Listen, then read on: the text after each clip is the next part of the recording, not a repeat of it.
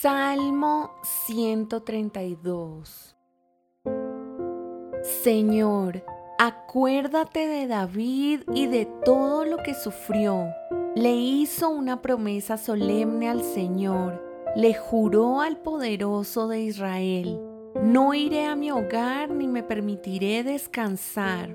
No dejaré que mis ojos duerman ni cerraré los párpados adormecidos hasta que encuentre un lugar donde construir una casa para el Señor, un santuario para el poderoso de Israel. Oímos que el arca estaba en Efrata, luego la encontramos en los campos distantes de Jaar. Vayamos al santuario del Señor, adoremos al pie de su trono.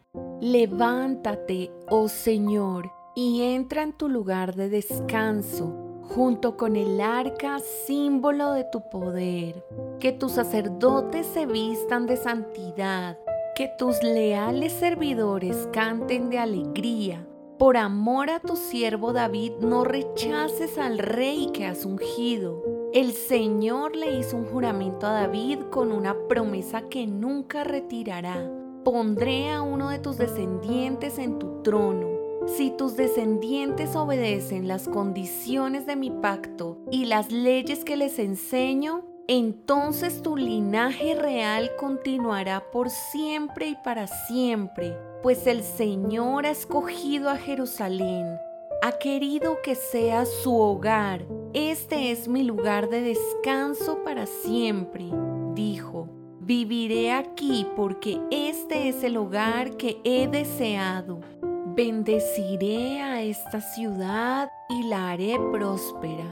Saciaré a sus pobres con alimento. Vestiré a sus sacerdotes con santidad. Sus fieles servidores cantarán de alegría. Aquí aumentaré el poder de David. Mi ungido será una luz para mi pueblo.